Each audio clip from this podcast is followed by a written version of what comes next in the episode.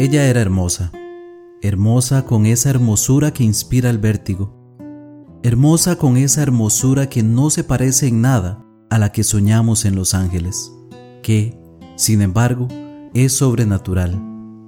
Hermosura diabólica que tal vez presta el demonio a algunos seres para hacerlos sus instrumentos en la tierra. Él la amaba, la amaba con ese amor que no conoce freno ni límites, la amaba con ese amor en que se busca un goce y solo se encuentran martirios. Amor que se asemeja a la felicidad y que, no obstante, parece infundir el cielo para la expiación de una culpa. Ella era caprichosa, caprichosa y extravagante como todas las mujeres del mundo.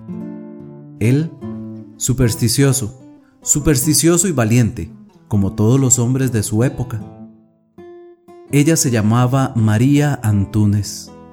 Él, Pedro Alfonso de Orellana. Los dos eran toledanos, y los dos vivían en la misma ciudad que los vio nacer La tradición que refiere esta maravillosa historia, acaecida hace muchos años, no dice nada más acerca de los personajes que fueron sus héroes.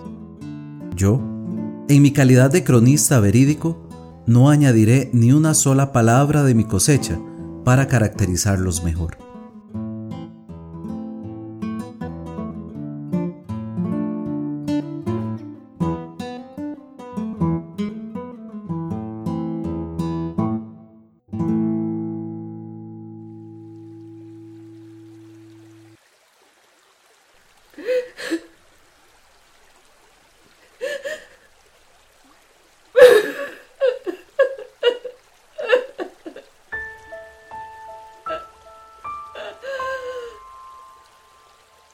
Él la encontró un día llorando y le preguntó, ¿Por qué lloras? Ella se enjugó los ojos, le miró fijamente, arrojó un suspiro y volvió a llorar. Pedro, entonces, acercándose a María, le tomó una mano, apoyó el codo en el pretil árabe desde donde la hermosa miraba pasar la corriente del río y tornó a decirle, ¿Por qué lloras?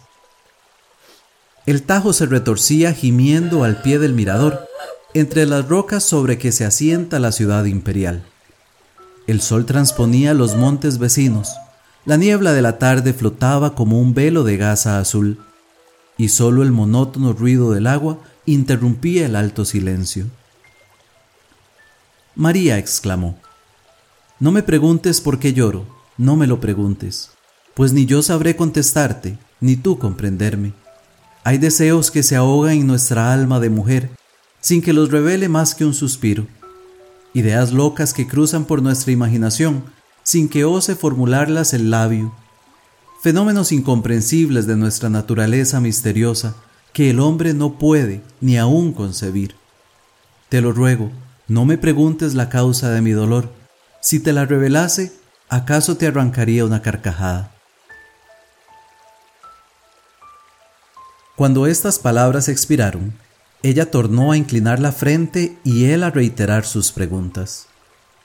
La hermosa, rompiendo al fin su obstinado silencio, dijo a su amante con voz sorda y entrecortada, Tú lo quieres, es una locura que te hará reír, pero no importa, te lo diré puesto que lo deseas. Ayer estuve en el templo, se celebraba la fiesta de la Virgen, su imagen colocada en el altar mayor sobre un escabel de oro, resplandecía como un ascua de fuego. Las notas del órgano temblaban dilatándose de eco en eco por el ámbito de la iglesia, y en el coro los sacerdotes entonaban el salve, Regina. Yo rezaba, rezaba absorta en mis pensamientos religiosos, cuando maquinalmente levanté la cabeza y mi vista se dirigió al altar. No sé por qué mis ojos se fijaron desde luego en la imagen. Digo mal, en la imagen no. Se fijaron en un objeto que hasta entonces no había visto. Un objeto que, sin poder explicármelo, llamaba sobre sí toda mi atención. No te rías. Aquel objeto era la ajorca de oro que tiene la Madre de Dios en uno de los brazos en que descansa su divino Hijo. Yo aparté la vista y torné a rezar. Imposible. Mis ojos se volvían involuntariamente al mismo punto. Las luces del altar, reflejándose en las mil facetas de sus diamantes, se reproducían de una manera prodigiosa. Millones de chispas de luz rojas y azules, verdes y amarillas, volteaban alrededor de las piedras como un torbellino de átomos de fuego, como una vertiginosa ronda de esos espíritus de llamas que fascinan con su brillo y su increíble inquietud. Salí del templo, vine a casa, pero vine con aquella idea fija en la imaginación. Me acosté para dormir, no pude. Pasó la noche, eterna con aquel pensamiento. Al amanecer se cerraron mis párpados, y lo creerás, aún en el sueño veía cruzar, perderse y tornar de nuevo una mujer, una mujer morena y hermosa, que llevaba la joya de oro y pedrería. Una mujer, sí, porque ya no era la Virgen que yo adoro y ante quien me humillo. Era una mujer, otra mujer como yo, que me miraba y se reía mofándose de mí. ¿La ves? parecía decirme mostrándome la joya. ¿Cómo brilla? Parece un círculo de estrellas arrancadas del cielo de una noche de verano. ¿La ves? Pues no es tuya, no lo será nunca, nunca. ¿Tendrás acaso otras mejores, más ricas si es posible, pero esta, esta que resplandece de un modo tan fantástico, tan fascinador, nunca, nunca. Desperté, pero con la misma idea fija aquí, entonces como ahora semejante a un clavo ardiendo, diabólica, incontrastable, inspirada sin duda por el mismo Satanás. ¿Y qué? Callas, callas y doblas la frente. ¿No te hace reír mi locura? Pedro, con un movimiento convulsivo, oprimió el puño de su espada, levantó la cabeza que, en efecto, había inclinado y dijo con voz sorda, ¿Qué virgen tiene esa presea? La del sagrario, murmuró María. La del sagrario, repitió el joven con acento de terror. La del sagrario de la catedral. En sus facciones se retrató un instante el estado de su alma, espantada de una idea. Ah, ¿por qué no la posee otra virgen? prosiguió con acento enérgico y apasionado. ¿Por qué no la tiene el arzobispo en su mitra, el rey en su corona o el diablo entre sus garras? Yo se la arrancaría para ti, aunque me costase la vida o la condenación. Pero a la Virgen del Sagrario, a nuestra santa patrona, yo, yo que he nacido en Toledo, imposible, imposible. Nunca, murmuró María con voz casi imperceptible, nunca, y siguió llorando. Pedro fijó una mirada estúpida en la corriente del río, en la corriente que pasaba y pasaba sin cesar ante sus extraviados ojos quebrándose al pie del mirador entre las rocas sobre que se asienta la ciudad imperial.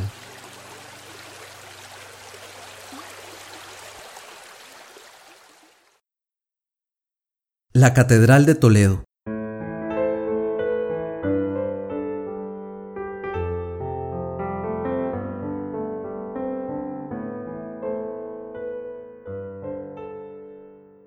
Figuraos un bosque de gigantescas palmeras de granito que al entrelazar sus ramas forman una bóveda colosal y magnífica, bajo la que se guarece y vive, con la vida que le ha prestado el genio, toda una creación de seres imaginarios y reales. Figuraos un caos incomprensible de sombra y luz, en donde se mezclan y confunden con las tinieblas de las naves los rayos de colores de las ojivas, donde lucha y se pierde con la oscuridad del santuario el fulgor de las lámparas.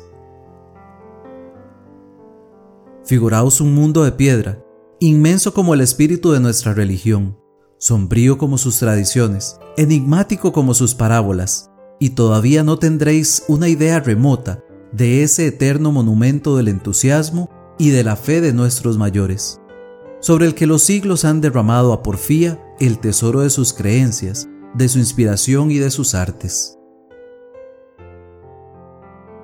En su seno viven el silencio, la majestad, la poesía del misticismo y un santo horror que defiende sus umbrales contra los pensamientos mundanos y las mezquinas pasiones de la tierra. La consunción material se alivia respirando el aire puro de las montañas. El ateísmo debe curarse respirando su atmósfera de fe. Pero si grande, si imponente se presenta la catedral a nuestros ojos, a cualquier hora que se penetra en su recinto misterioso y sagrado, nunca reproduce una impresión tan profunda como en los días en que despliega todas las galas de su pompa religiosa, en que sus tabernáculos se cubren de oro y pedrería, sus gradas de alfombra y sus pilares de tapices. Entonces, cuando arden despidiendo un torrente de luz sus mil lámparas de plata, cuando flota en el aire una nube de incienso, y las voces del coro, y la armonía de los órganos, y las campanas de la torre estremecen el edificio desde sus cimientos más profundos hasta las más altas agujas que lo coronan, entonces es cuando se comprende, al sentirla, la tremenda majestad de Dios que vive en él, y lo anima con su soplo, y lo llena con el reflejo de su omnipotencia. El mismo día en que tuvo lugar la escena que acabamos de referir, se celebraba en la Catedral de Toledo el último de la magnífica octava de la Virgen. La fiesta religiosa había traído a ella una multitud inmensa de fieles, pero ya ésta se había dispersado en todas direcciones, ya se habían apagado las luces de las capillas y del altar mayor, y las colosales puertas del templo habían rechinado sobre sus goznes para cerrarse detrás del último toledano. Cuando de entre las sombras, y pálido, tan pálido como la estatua de la tumba en que se apoyó un instante mientras dominaba su emoción, se adelantó un hombre que vino deslizándose con el mayor sigilo hasta la verja del crucero. Allí la claridad de una lámpara permitía distinguir sus facciones. Era Pedro.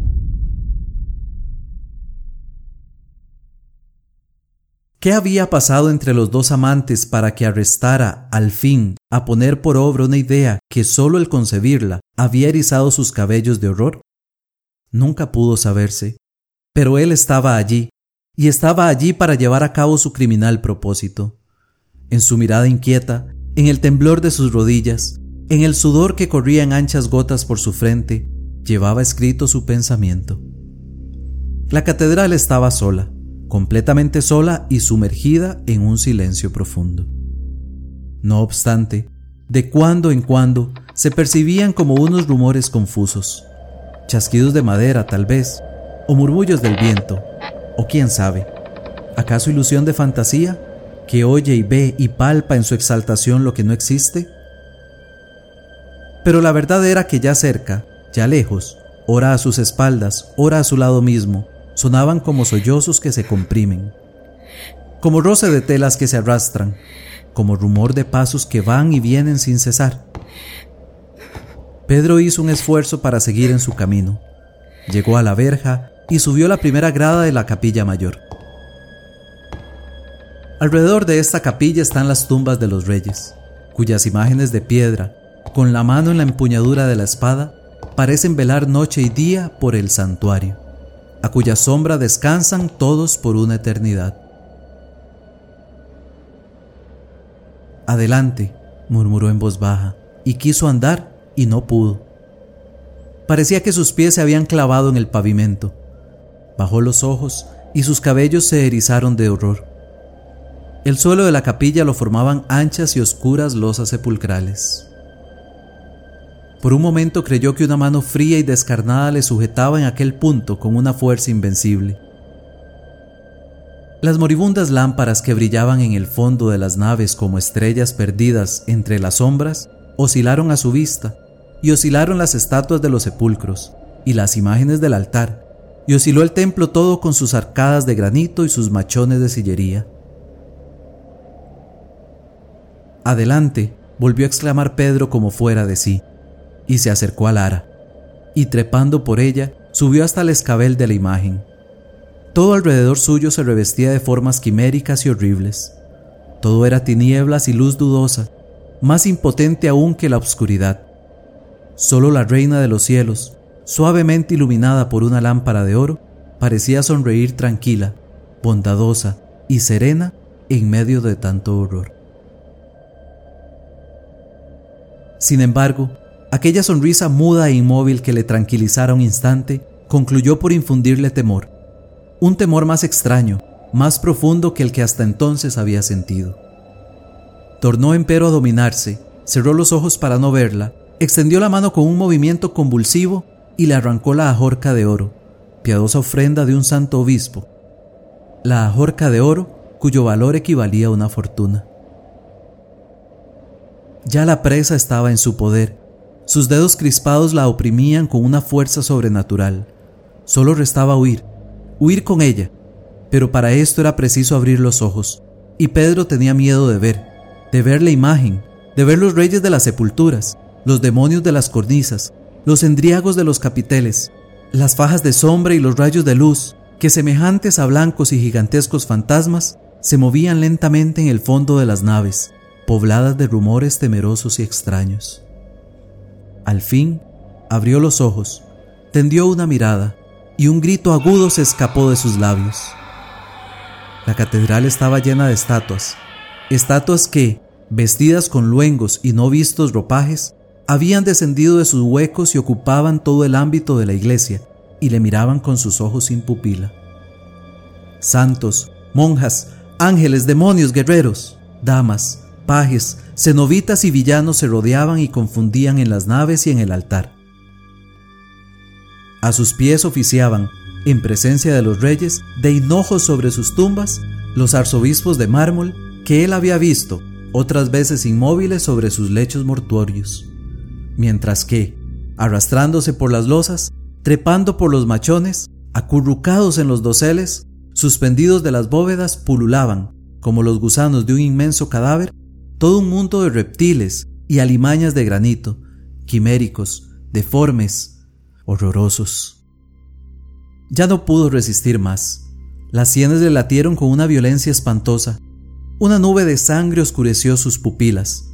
Arrojó un segundo grito un grito desgarrador y sobrehumano.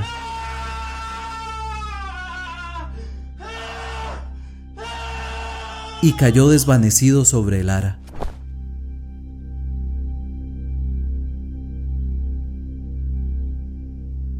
Cuando al otro día los dependientes de la iglesia le encontraron al pie del altar, tenía aún la ajorca de oro entre sus manos, y al verlos aproximarse, exclamó con una estridente carcajada, ¡Suya! ¡Suya! El infeliz estaba loco.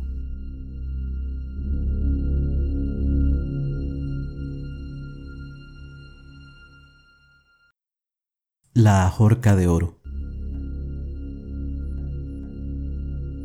Leyenda toledana escrita por Gustavo Adolfo Becker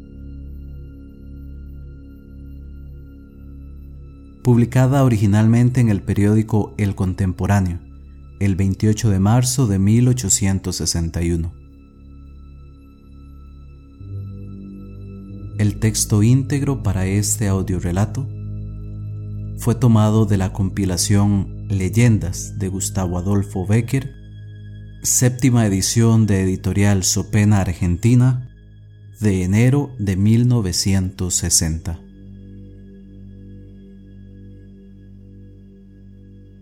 narrado y editado para ¿Qué leemos hoy? por Mario Chacón. Música Kevin Maglit.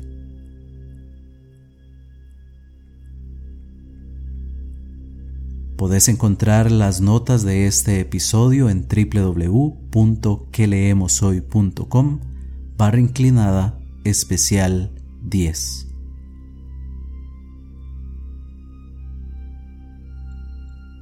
Si te gustó, no olvides compartirlo con tus amigos en todas tus redes sociales.